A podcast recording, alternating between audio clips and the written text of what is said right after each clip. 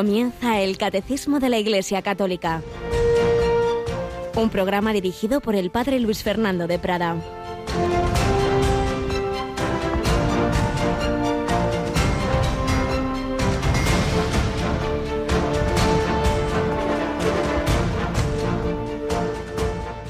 No creáis que he venido a abolir la ley y los profetas. No he venido a abolir, sino a dar plenitud.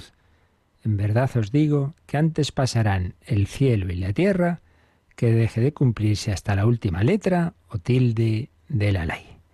Alabado San Jesús, María y José, muy buenos días en este miércoles 8 de junio de 2022. Ya llevamos esta primera semana del mes de junio, mes del corazón de Jesús, mes en que especialmente agradecemos ese amor divino de la Santísima Trinidad que celebraremos este próximo domingo, pero que se ha hecho carne en el Hijo hecho carne, hecho hombre, en ese, en ese corazón humano, símbolo del amor divino y humano de Jesucristo. Y muchas veces pues contraponemos el amor y la ley, sin darnos cuenta de que ley, nuestro Señor no pone leyes como tantas veces ocurre en nuestro mundo, así por intereses de unos, de otros, por, por cobrar más el Estado, por motivos que, que, uno no sabe muy bien cuáles son. No, la ley en sentido teológico es la expresión de cómo está hecha una persona, una realidad. Es como si dejáramos el, el libro de instrucciones. Un aparatito que te compras está hecho de determinada forma y la forma de sacar de, ese instrumento, de ese ordenador, de lo que sea, de sacar el mayor provecho, pues es actuar conforme a cómo está hecho. El ingeniero, el que lo ha diseñado, sabe cómo es, sabe cómo sacarle provecho y te pone las instrucciones. Bueno, pues las instrucciones de la persona humana, de la familia humana, del matrimonio, de la sociedad, pues es lo que el Señor expresa en su ley. Pero esa ley, no hay que olvidar nunca que son las instrucciones básicas. Nos pone el padre José Fernando Rey en su comentario al Evangelio un ejemplo pues muy claro. Unas hermanas pues cuidan a, quieren, están preocupadas por, por su madre, entonces contratan a una cuidadora, eh, tal horario, libra los fines de semana, tiene que hacer esto, lo otro, a fin de mes cobra. Sí, la cuidadora lo hace muy bien, cumple todo, pero eso, hasta el minuto en que llega de irse se va y pues eso, cumple su contrato. Pero se pone enferma la madre y entonces decide una de las hermanas irse a, vivir con ella. Y entonces ya la hija no necesita contrato ni, ni normas, se desvela por su madre, se levanta a medianoche, la acompaña todo el tiempo que haga falta, por supuesto incluido el fin de semana. Por supuesto, hace lo que hacía la cuidadora, eso tal, pero eso y mucho más. Bueno, pues ahí está la plenitud de la ley, sin saltarnos nada, porque Dios sabe todo lo que es bueno, nos lo ha ido indicando en, la escritura, en la tradición de la Iglesia, en los mandamientos de la Iglesia, pero por encima el amor no se conforma con ese cumplimiento, porque, como comenta el padre José Fernando Rey, ¿quién se conforma con no matar? Queremos dar la vida por el prójimo.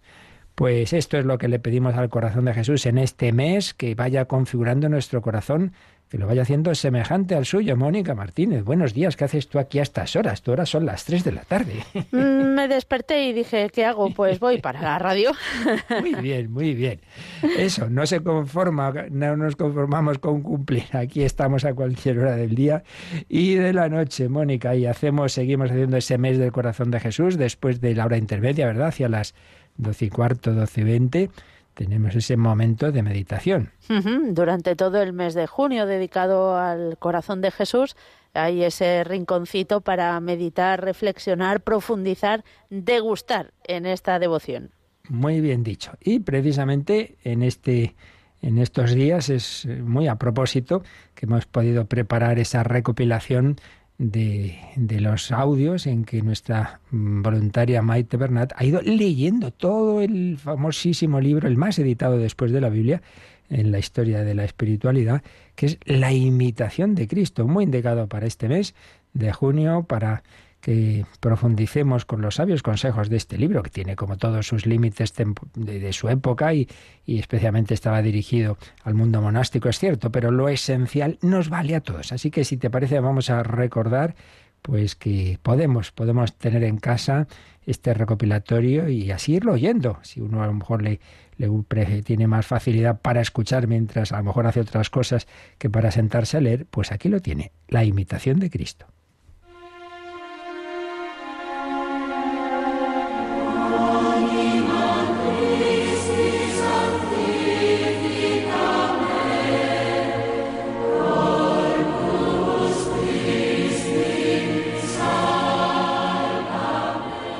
¿Sabes cuál es uno de los libros que más ha ayudado a muchos santos en su camino al cielo? La imitación de Cristo, generalmente atribuido a Tomás de Kempis. Son muchos los santos que tenían este libro como lectura habitual y que después lo han recomendado vivamente. Santos como San Ignacio de Loyola, Santa Teresa de Jesús, San Juan Bosco, Santa Teresita del Niño Jesús y un largo etcétera. Vamos pues a seguir su recomendación.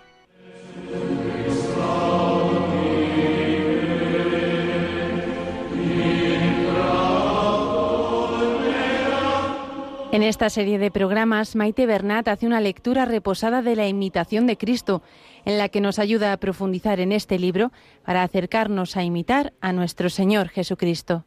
Quiero que aprendas la perfecta renuncia de ti mismo en mi voluntad, sin réplica ni queja. Sígueme. Yo soy camino, verdad y vida.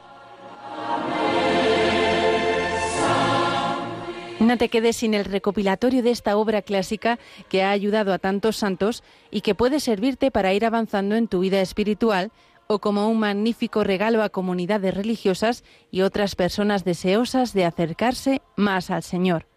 Puedes solicitarlo en un CD MP3 o un pendrive que incluye un documento con el índice de los capítulos de este libro llamando al 91 822 8010 o a través de nuestra página web radiomaria.es.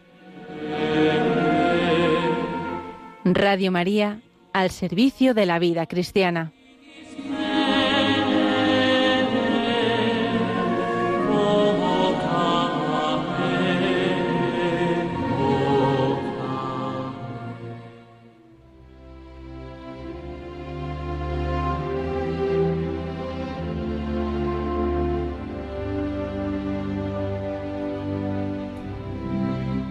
San Ignacio de Loyola. Pues nos habíamos quedado que estaba en Tierra Santa, que él quería quedarse allí, que había hablado con el guardián, es decir, el superior de la comunidad franciscana, y para quedarse en Jerusalén, mm, le había pedido simplemente, bueno, pues que ella se mantendría con limosnas como fuera, solo les pedía ayuda espiritual. El guardián le dijo que tenía que esperar a que volviera el provincial, pero pensaba que sí, que le iba a dejar. Por eso dice que en su autobiografía que empezó a escribir cartas para Barcelona y pues pensando eso, que se quedaba allí y teniendo ya escrita una y estando escribiendo la otra, víspera de la partida de los peregrinos, esa barca, ese barco con el que le había venido, le vienen a llamar de parte del provincial y del guardián, porque ya había llegado el provincial. Y éste le dice con buenas palabras cómo había sabido su buena intención de quedarse en aquellos lugares santos, y que había bien pensado en la cosa, y que por la experiencia que tenía de otros juzgaba que no convenía, porque muchos habían tenido aquel deseo, y quién había sido preso, quién muerto, y que después la religión quedaba obligada a rescatar a los presos, y por tanto él se aparejase de ir al día siguiente con los peregrinos. Vaya por Dios, ya le echaron el jarro de agua fría, que no, que no se podía quedar. Él tenía esa ilusión, él pensaba que era lo que el Señor le pedía en ese proceso de buscar su voluntad, y por eso dice, él respondió a esto que él tenía este propósito muy firme, y que juzgaba por ninguna cosa dejarlo de poner en obra, dando honestamente a entender que aunque al provincial no le pareciese, si no fuese cosa que le obligase a pecado, que él no dejaría su propósito por ningún temor. ¿Qué vemos aquí? Bueno, pues un hombre, por un lado, pues aparece ese carácter que ya conocíamos de Íñigo, un hombre firme, de una voluntad muy fuerte, pero por otro lado, que él pensaba que era lo que Dios quería. Entonces, por más dificultades que hubiera, aunque pues eso se lo dijera él, él no era su superior.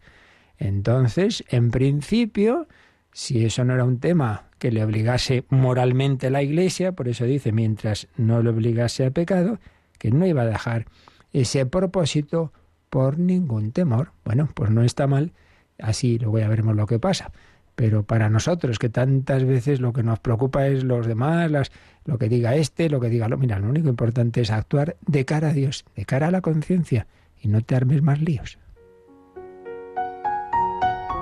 Pero el provincial le dijo que ellos tenían autoridad de la sede apostólica, de la sede del, del Papa, para hacer ir de allí o quedar de allí quien les pareciese, y para poder excomulgar a quien no les quisiese obedecer, y que en este caso ellos juzgaban que él no se debía quedar. Y queriéndole mostrar las bulas por las cuales le podían excomulgar, él dijo que no era menester verlas, que él creía a sus reverencias y pues que así juzgaban con la autoridad que tenían, que él les obedecería. Fijaos en qué cambio. Bueno, no hay que dar el cambio. En realidad, como decimos, él lo único que quería era hacer la voluntad de Dios. Si simplemente el padre Francisco se lo decía como cosa suya, decía, bueno, pues me parece muy bien, pero yo me pienso quedar. Pero si ya se lo decía con la autoridad de la Iglesia, con la autoridad del Papa, que ellos la tenían delegada para decir si alguien se podía quedar o no, entonces comprendía que se le estaba manifestando la voluntad de Dios. Pues qué cambio, ¿verdad? Si era cosa humana, no, no, él firme. Pero si ya ve que es a través de las circunstancias que Dios quien le está hablando, pues a fin de cuentas, él que quería, hacer la voluntad de Dios. Pues muy importante también, personas siempre muy iluminadas. No, no, es que Dios me dice esto, el otro, chico, el Señor ha dicho a sus apóstoles que a vosotros escucha, a mí me escucha. Entonces el superior podrá acertar más o menos, pero tú acertarás de entrada salvo casos extrañísimos y por supuesto, salvo que te manden algo que claramente sea pecado, pero si no, tiene la autoridad de Dios y por tanto, pues ya está, por ahí se manifiesta esa voluntad divina. Y esto, en un sentido más amplio, podemos aplicarlo a las circunstancias de la providencia. Estoy pensando, por ejemplo, en jóvenes que, que quieren, piensan hacer determinada carrera y estudian y claro, necesitan una nota, determinada nota, ¿no? La media, el bachiller, las pruebas de acceso a la universidad. Yo, yo es que quiero hacer medicina, yo no sé qué, yo no. Bueno, tú haz lo que puedas, tú estudia. Pero si luego resulta que habiendo hecho lo que has podido, pues mira, la nota no te da para eso, pues tampoco te, desesperes. Eh, pero también por ahí habla Dios. A lo mejor hubieras hecho lo que querías si te hubiera ido muy mal por algún otro motivo, o hubiera sido ahí un ambiente muy malo, habías perdido la fe y hubiera sido peor. No hay que encabezonarse. Hay que buscar lo que Dios quiera. Y lo que Dios quiera se puede manifestar no solo en tu interior, en un discernimiento en tu alma, sino también, por supuesto, por la autoridad de la Iglesia, pero también por las circunstancias de la providencia. Bueno, pues ya tenía claro que se tenía que ir, pero entonces le quedaba un día. Entonces, volviendo a donde antes estaba, le vino un gran deseo de volver a visitar el Monte de los Olivos antes de partirse, ya que no era voluntad de nuestro Señor que Él se quedase en aquellos santos lugares. ¿Veis? Ya veía claro que no, que no era la voluntad de Dios. Claro que no, luego lo veremos al desarrollo de su vida, que el plan de Dios era muy distinto. Era ni más ni menos que fundar una nueva orden. Para ello iban a pasar muchas cosas antes, no se iba a quedar allí a pesar de que él pensaba que era lo primero que Dios le pedía. ¿Veis? A veces el Señor te pide dar un paso, como era este, de para conocer y amar más a Jesús, conocer Tierra Santa, pero no para quedarse. En el monte Olivete hay una piedra, dice San Ignacio. Bueno, esto es lo que decían entonces en aquellas explicaciones, de la cual subió nuestro Señor a los cielos, y se ven ahora aún, dice, las pesadas impresas, y esto es lo que él quería tornar a ver explicaban ahí que había una piedra, que ahí se veía un resto, una, marca de las pisadas del Señor. Bueno, vete tú a saber. Pero lo importante es que él, todo detalle que mm, tuviera que ver con la vida de Jesús, lo quería. Es el camino de la imitación de Cristo, es un camino de, amar al Señor. Cuando una persona quiere mucho a otra, pues quiere conocer los detalles de su infancia, de su vida. Una novia pues empieza a preguntar, a ver, ¿qué fotos hay de, de mi novio de niño, etcétera, etcétera? Su madre le cuenta. Pues esto es lo que hacía San Ignacio. Y así, sin decir ninguna cosa ni tomar guía, porque los que van sin turco por guía corren gran peligro. Claro, eso estaba bajo el dominio turco, musulmán. Entonces, si no ibas con un guía de ellos, podía pasar cualquier cosa. Se escabulló de los demás y se fue solo al monte Olivete. Y no le querían dejar entrar las guardias. Les dio un cuchillo de las escribanías que llevaba. Pues llevaba ahí alguna cosita bonita y dale, un regalito, y le dejaron pasar. Y después de haber hecho su oración con harta consolación, Dios le dio ahí pues luz, consuelo en esa oración en el Monte de los Olivos. Y entonces le vino deseo de ir a Betfagé, y estando allá se tornó a acordar de que no había mirado bien en el Monte Olivete de qué parte estaba el pie derecho o qué parte el izquierdo, y otra vez volvió. Y creo que le dio las tijeras a los guardas para que le dejasen entrar.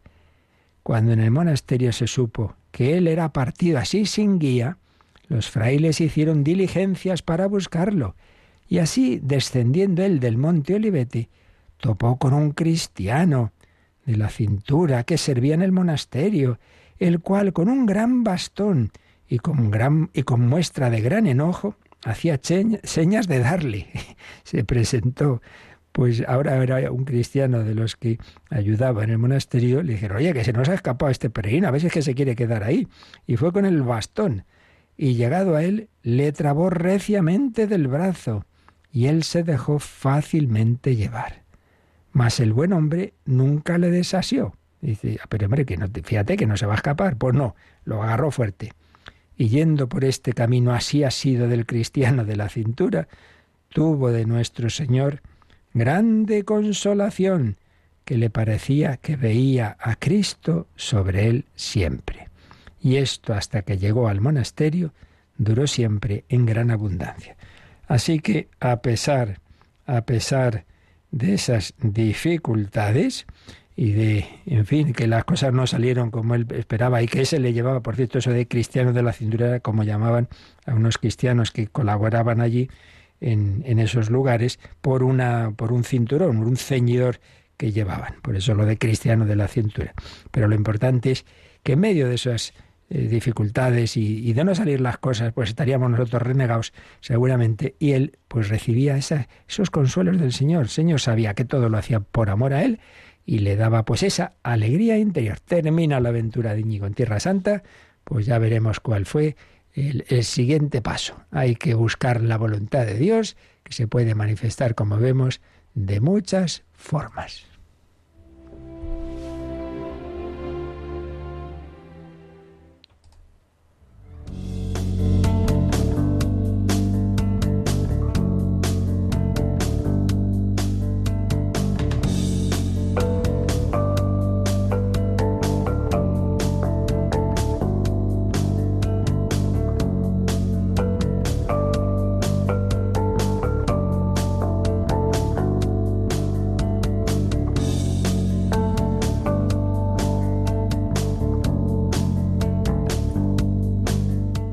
De Dios que Jesús expresó claramente al final de su vida terrena antes de la ascensión al cielo a sus apóstoles, id al mundo entero, predicad el Evangelio, enseñadles lo que yo os he enseñado y bautizad el que crea y se bautice. Se salvará bautizándolos en el nombre del Padre y del Hijo y del Espíritu Santo. Es la manera de incorporarse a Cristo y por él a la Santísima Trinidad bautizándoles en el nombre del Padre y del Hijo y del Espíritu Santo. Pues es lo que estamos viendo, el primer sacramento, el sacramento de incorporación a Cristo, el sacramento en el que uno responde a la gracia de la fe y sí, sí, sí, creo, creo. Y quiero hacer caso de todo lo que nos ha enseñado el Hijo de Dios hecho hombre, pero necesito la gracia, la gracia, la comunicación del Espíritu Santo, que Dios ha garantizado en los sacramentos. Hay otras formas, pero la segura, la, la que no tiene ninguna duda, pues si uno pone su buena voluntad, es la de los sacramentos. Y el primero este, el bautismo. Bueno, pues hemos visto, en días anteriores hemos respondido a la pregunta de ¿quién puede recibir el bautismo? Y decíamos que todo ser humano que no esté bautizado. Todo ser humano, eh, claro, si ya está bautizado no, porque solo se puede recibir una vez, pero todos los demás pueden, siempre que sea pues una respuesta de fe.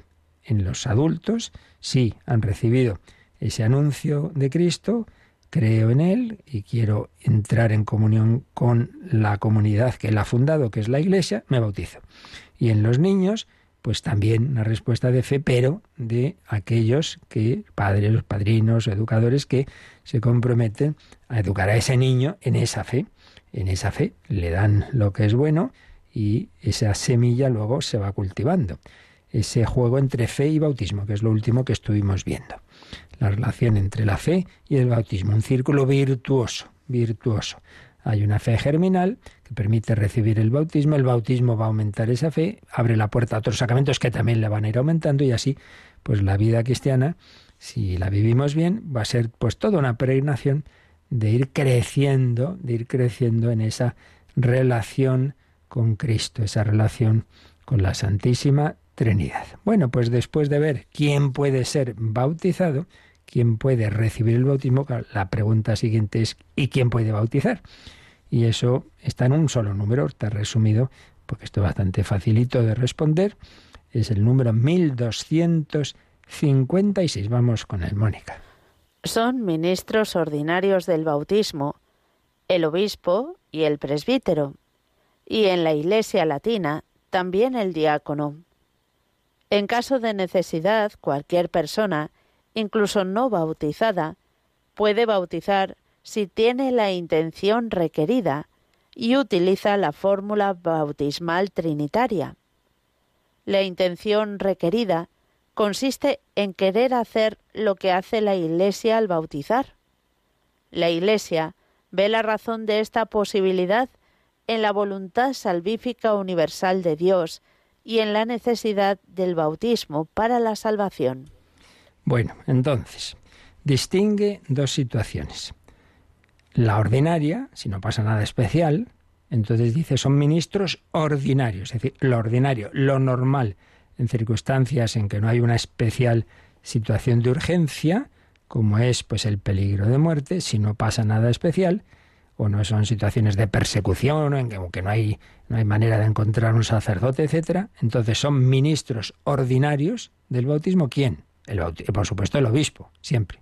También el presbítero. Obispo o presbítero, pues es lo normal que sean ellos quien bauticen. Y en la iglesia latina también el diácono. No, no hace falta una delegación especial, no. El diácono puede bautizar en la iglesia latina. En la oriental lo reservan. Bueno, estas son cosas que pueden como hemos explicado muchas veces, hay cosas esenciales que vienen del Señor, esas no se pueden cambiar y otras sí.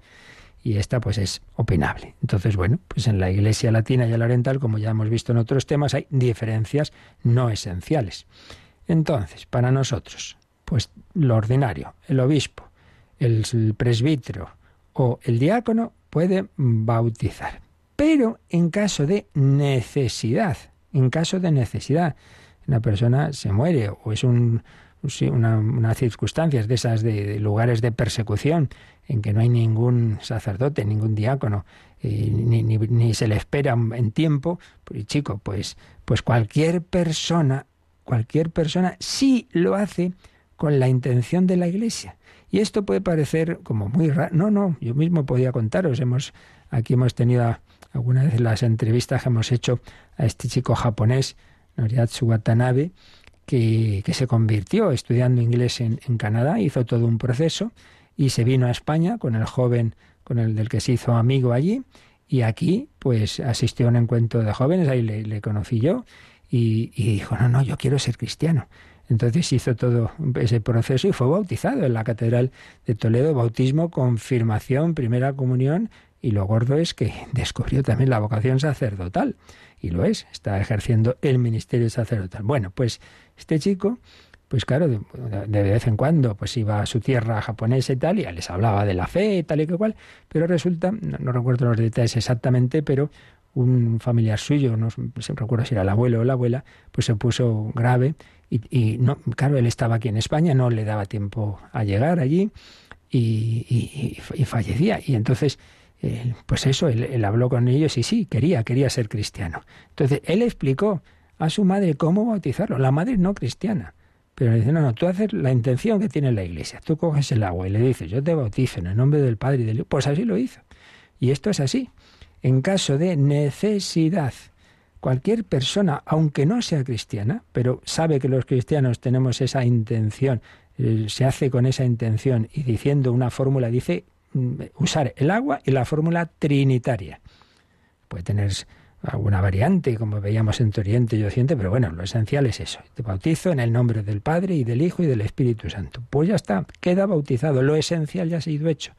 Es verdad que el rito completo, como vimos en su momento, incluye otros, otros momentos, que la unción del óleo de los catecúmenos, la unción con el Santo Crisma, la vela, sí, sí. Y si esa persona que se moría, luego resulta que no se muere, esto pasa bastante con niños, ¿no? situación de peligro, luego salen adelante, pues entonces se completa, se completa en una celebración los ritos que faltaban. Pero si no, lo esencial ha quedado hecho.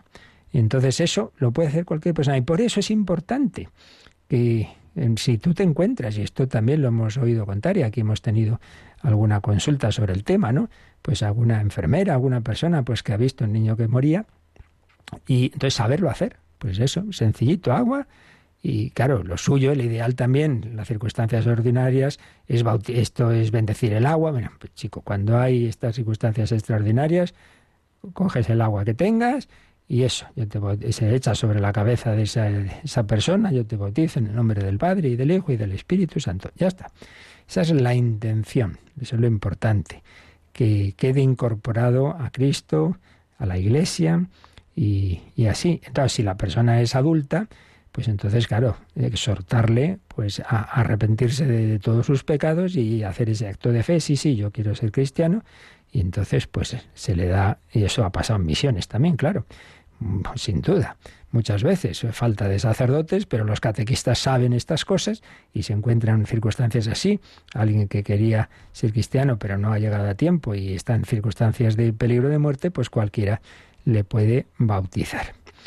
Y eso es lo, esencial, pues esa intención, esa fórmula trinitaria y el uso del agua. ¿Y por qué? Nos dice el, este número que la razón de esta, digamos, de esta facilidad, ¿no? Porque claro, otros sacramentos, en cambio, ahí no hay, no hay, no hay, manera. Eso tiene que ser ya el sacerdote o el obispo incluso, dependiendo, ¿no? Pero en este caso, ¿por qué? Pues porque es el sacramento más necesario, el más necesario como ya explicaremos, el siguiente apartado es eso, la necesidad del bautismo.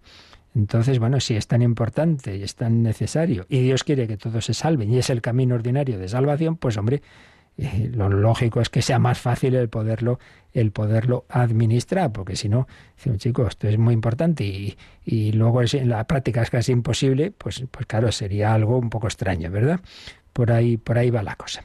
Y este número, cita, tiene varias citas, tanto de, la escritura como del, del código de derecho canónico. Así que vamos a empezar por las citas bíblicas, eh, a ver qué nos dicen.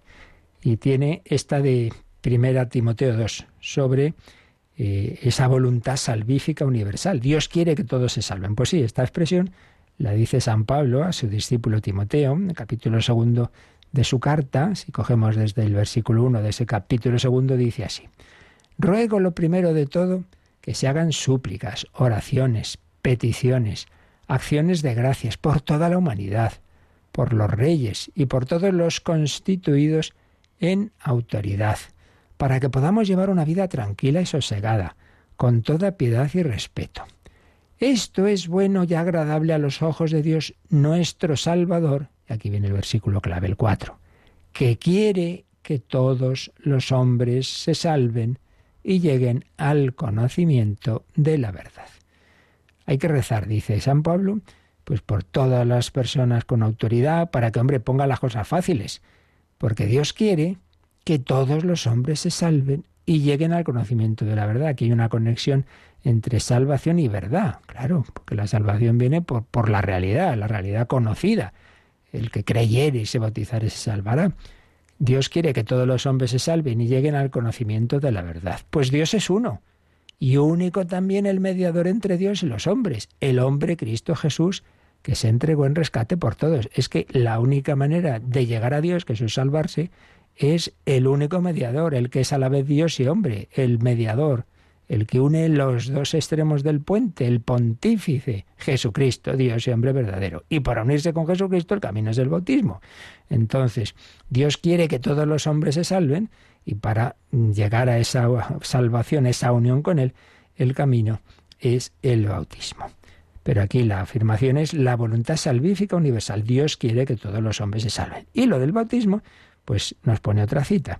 Marcos 16, 16, que ya la, la vimos en otro día, pero la recordamos, bueno, la que antes mencionaba yo, del final de la vida de terrena de Jesús antes de la ascensión, como lo expresa San Marcos al final de su Evangelio, Marcos 16, 15 y 16. Id al mundo entero id al mundo entero y proclamad el Evangelio a toda la creación.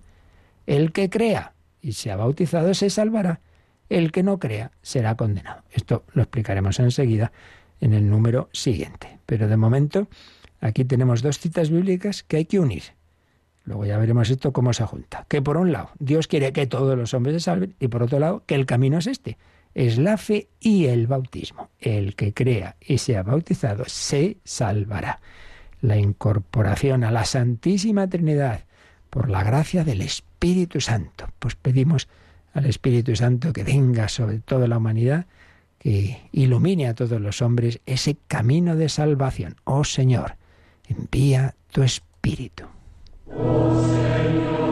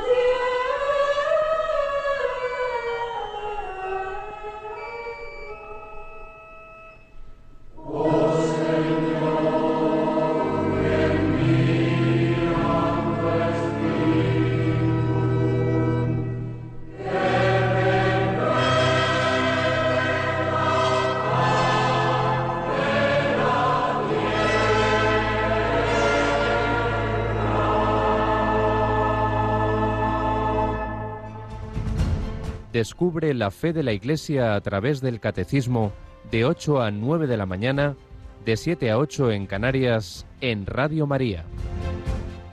Pues seguimos comentando este número 1256. ¿Quién puede bautizar? Circunstancias ordinarias, obispo, presbítero diácono, circunstancias extraordinarias, cualquier persona, incluso no bautizada. Con tal de que tenga la intención de hacer lo que hace la Iglesia, use el agua y la fórmula bautismal trinitaria, la invocación de la Santísima Trinidad sobre esa persona. Y nos cita, además de textos bíblicos que ya hemos leído, algunos cánones del Código de Derecho Canónico, que yo creo que también los habíamos visto, pero vamos aquí a repasarlos, porque expresan esto mismo que acabamos de ver en el Catecismo. Nos recuerda que los ministros, el número 844, dice que los ministros católicos administran los sacramentos lícitamente, lícitamente. Siempre hay que distinguir cómo hay que hacer las cosas bien, eso es lo lícito, de la validez. Puede ocurrir que uno haga las cosas por no del todo como debería, pero a pesar de todo Dios ha comprometido a actuar. Entonces a lo mejor el sacerdote pues es muy díscolo, es muy desobediente, está haciendo las cosas de mala manera, no, no, con la reverencia que debía, yo qué sé, muchas veces, vale, pues lo estará haciendo mal, pero, pero no tiene la culpa el fiel de eso y él va a recibir de todas maneras el sacramento. Hay que distinguir eso, licitud y validez.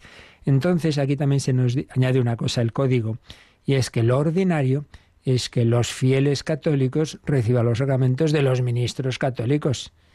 Pero en caso de necesidad, o cuando lo aconseje una verdadera utilidad espiritual, y siempre que se evite el peligro del indiferentismo, decir, bueno, si es que da igual.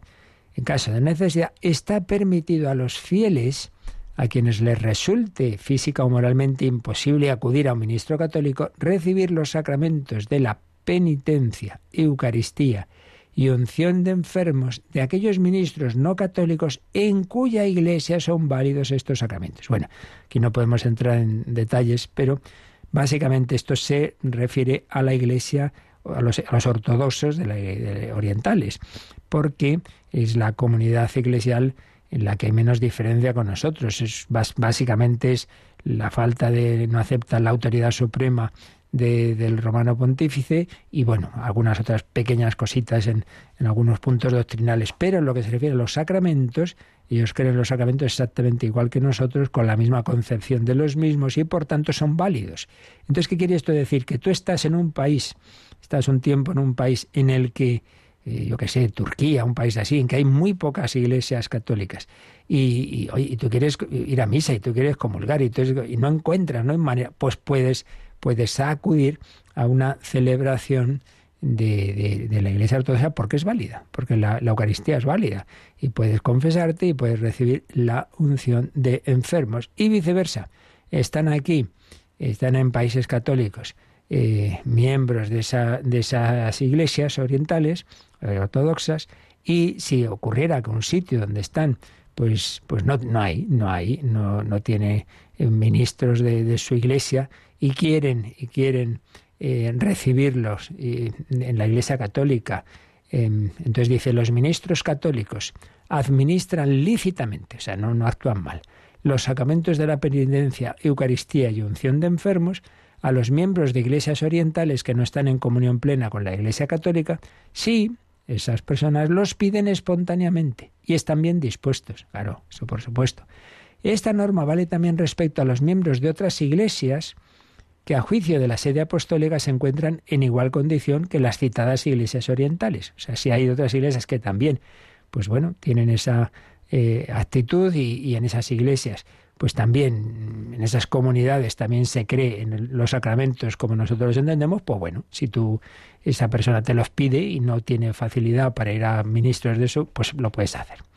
Si hay peligro de muerte, o a juicio del obispo diocesano o de la conferencia episcopal urge otra necesidad grave, los ministros católicos pueden administrar lícitamente estos mismos sacramentos también a los demás cristianos que no están en comunión plena con la Iglesia católica, cuando estos no no puedan acudir a un ministro de su propia comunidad y lo pidan espontáneamente, con tal de que profesen la fe católica respecto a esos sacramentos y estén bien dispuestos. O sea, este punto dice que no solo los de la Iglesia Ortodoxa Oriental, sino otros cristianos. Pero claro, siempre que crean en, en, respecto a esos sacramentos en lo que nosotros creemos. Si es que dice, oiga, deme usted el trocito de pan. Ah, no, si usted no cree que esto es el cuerpo de Cristo, entonces no se lo puedo dar, claro que no.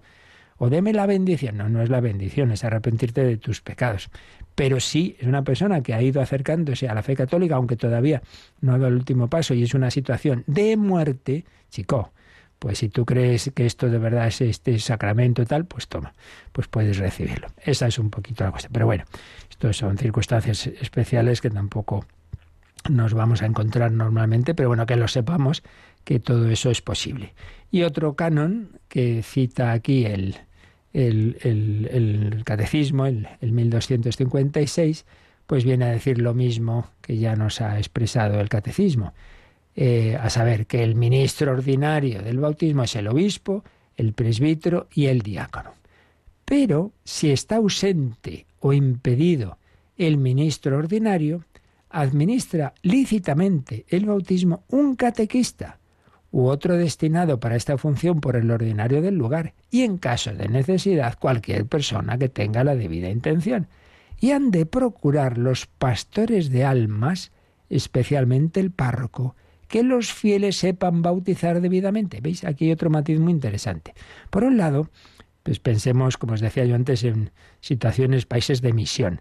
Pues hombre, hay pocos sacerdotes, pues si no hay sacerdote, pero hay catequistas formados, pues hombre, al principio, que sea el catequista, que sea la religiosa, tantas veces, onda, que no he oído yo contar a religiosas misioneras que han bautizado o que han distribuido la Sagrada Comunión. Algunos se piensa que esto son novedades de ahora, pues esto hace, vamos, de siempre. No hay sacerdote, pues claro que puede eh, un catequista, un religioso, una religiosa pues eh, administrar eh, eh, lo que se puede, como es el bautismo o la, o, la Sagrada Comunión. Obviamente no el celebrar la misa o el perdón de los pecados, pero sí el, el, santo bautismo. Pero además, si no hay catequista, dice que cualquier fiel, cualquier, o incluso, como decíamos antes, cualquier persona que tenga la intención de hacer lo que hace la Iglesia. Y entonces añade el código, hombre, que la gente sepa esto, porque te puedes encontrar con esta circunstancia, porque te puedes encontrar pues eso, de repente una persona, oye, que se está muriendo y resulta que no está bautizada. O este niño, pues, pues eso, que, que ha nacido mal y, y, no sabemos qué va a pasar, pues y no hay tiempo para que venga el sacerdote, tal, pues ya está. Pues que sepas hacerlo. Coge el agua y yo te bautizo en el nombre del Padre y del Hijo y del Espíritu Santo.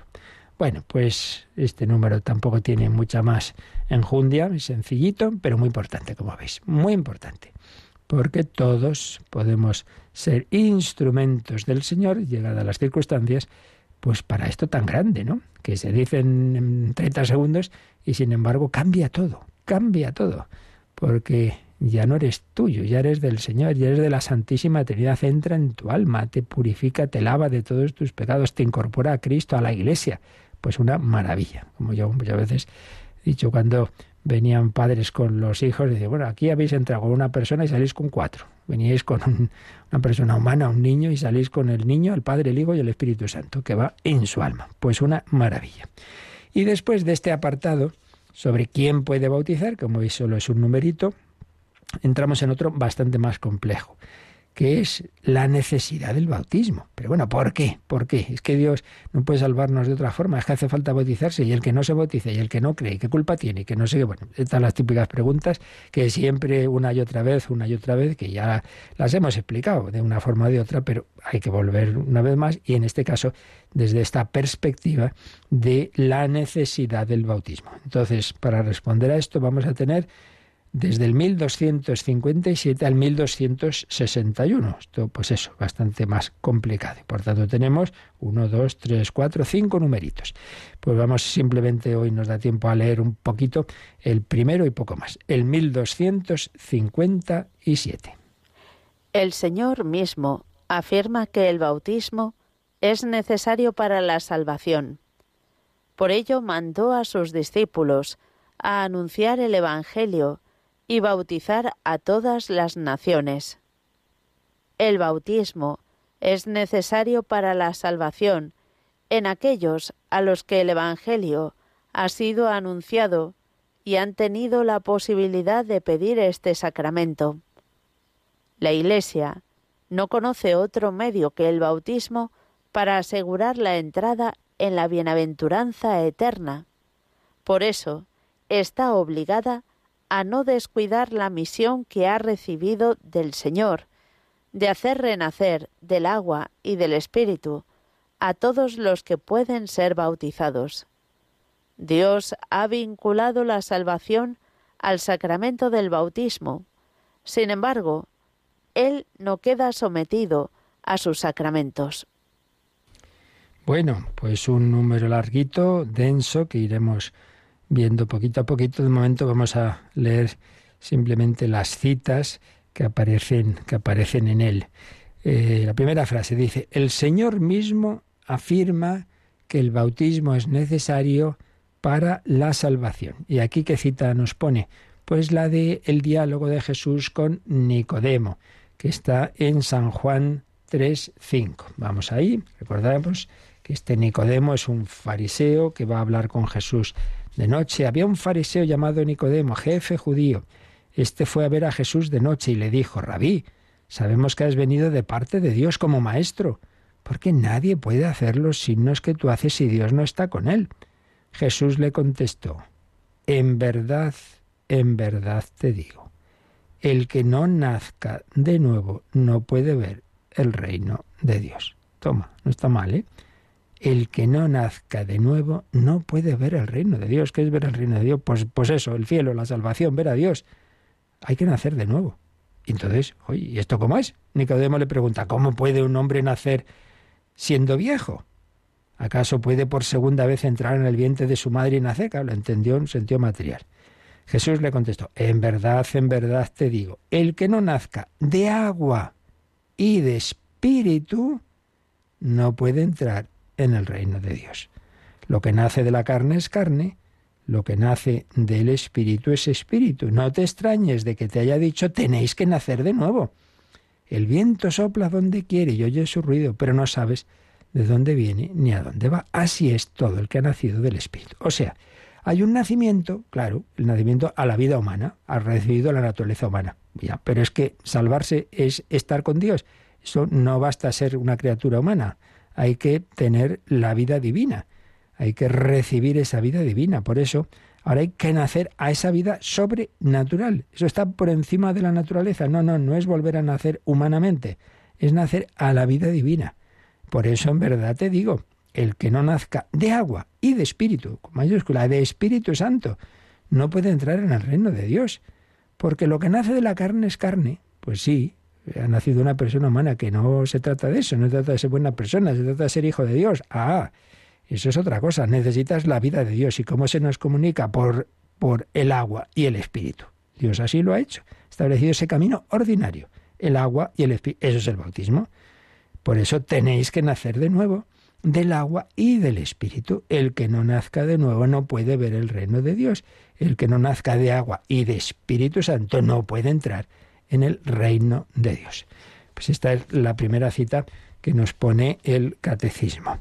Luego nos pone el final, que ya hemos visto, de el Evangelio de San Marcos, que lo leíamos antes, id al mundo entero y proclamad el Evangelio a toda la creación, el que crea y sea bautizado se salvará, el que no crea será condenado. Lo dice el Señor, no, no lo inventa no sé qué eh, persona del siglo XIII.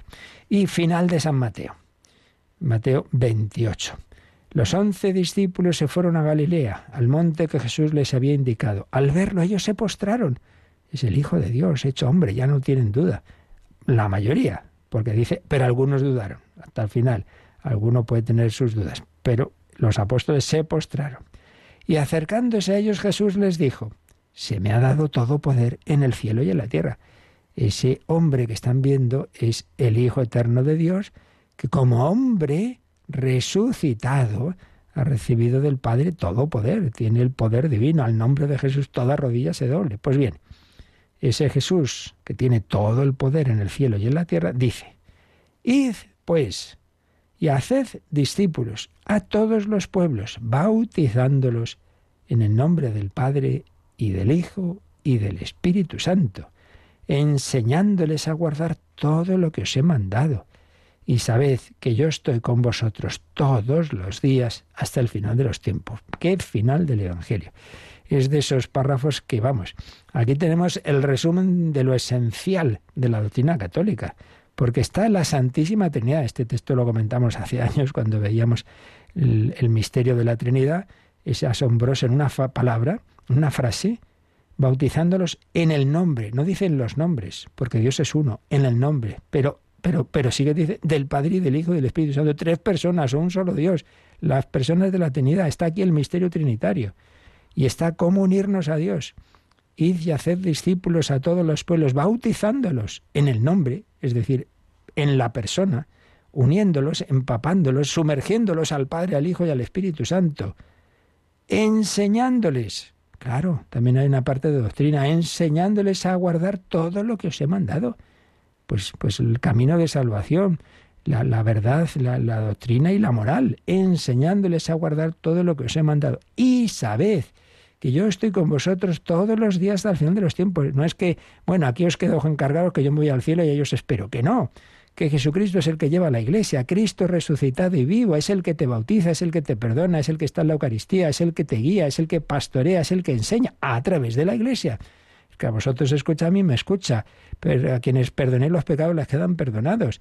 Que es Cristo vivo, se ha ido corporalmente, visiblemente, pero se ha quedado también corporalmente en la Eucaristía y a través de su Espíritu Santo actúa en la Iglesia. La Iglesia es la prolongación en el tiempo y en el espacio de Cristo y nos toca con los sacramentos de una manera muy especial. Un texto que es que está todo, todo lo esencial.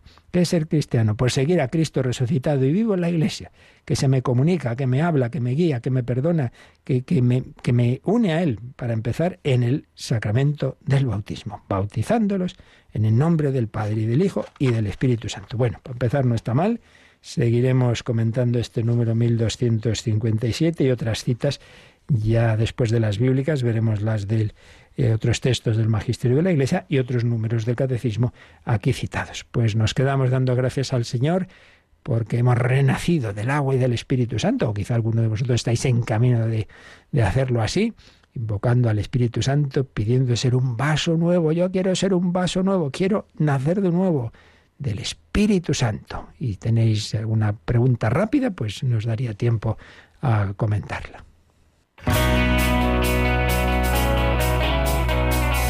Participa en el programa con tus preguntas y dudas. Llama al 91005-9419. 91005-9419. Puedes escribir un mail a catecismo o escribirnos un mensaje al teléfono de WhatsApp 668 594 383 668 594 383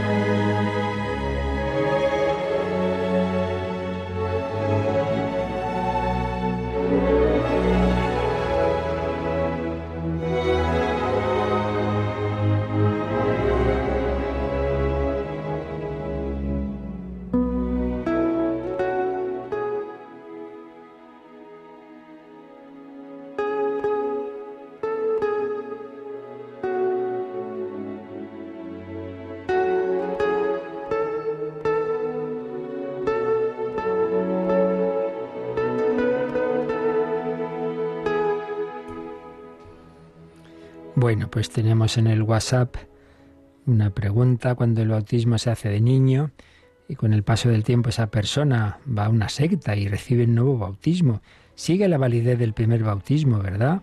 Hay amigos que tras ir por estos caminos equivocados volvieron a la Iglesia Católica y me lo preguntan. Pues claro, sí, ya lo, algo ya lo hemos dicho y creo que volverá a salir el tema más adelante, que el bautismo solo se recibe una vez, válidamente, porque es para siempre, primer carácter. El bautizado, bautizado queda.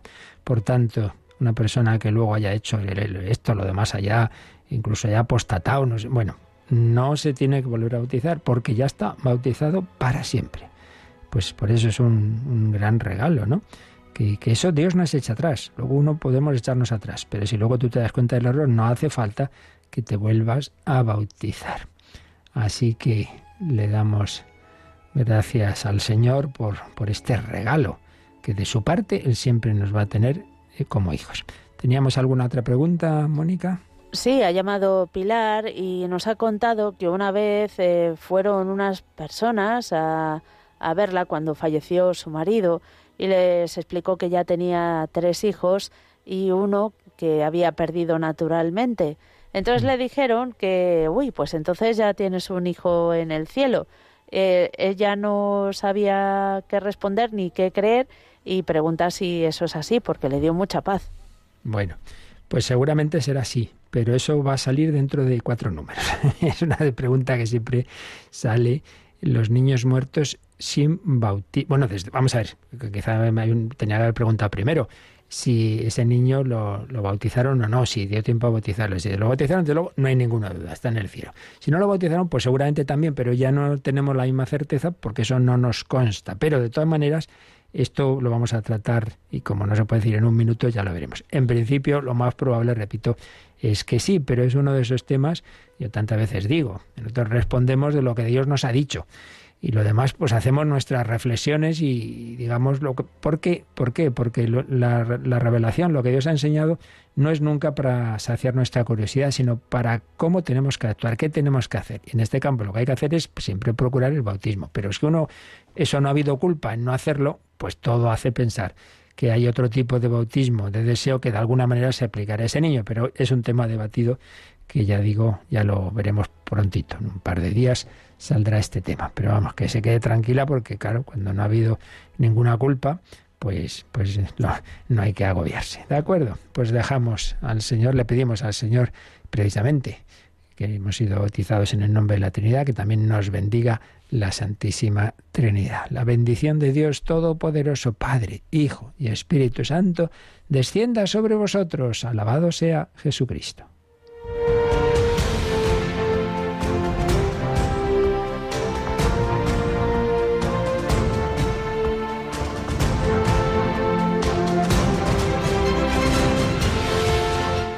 Han escuchado en Radio María el Catecismo de la Iglesia Católica.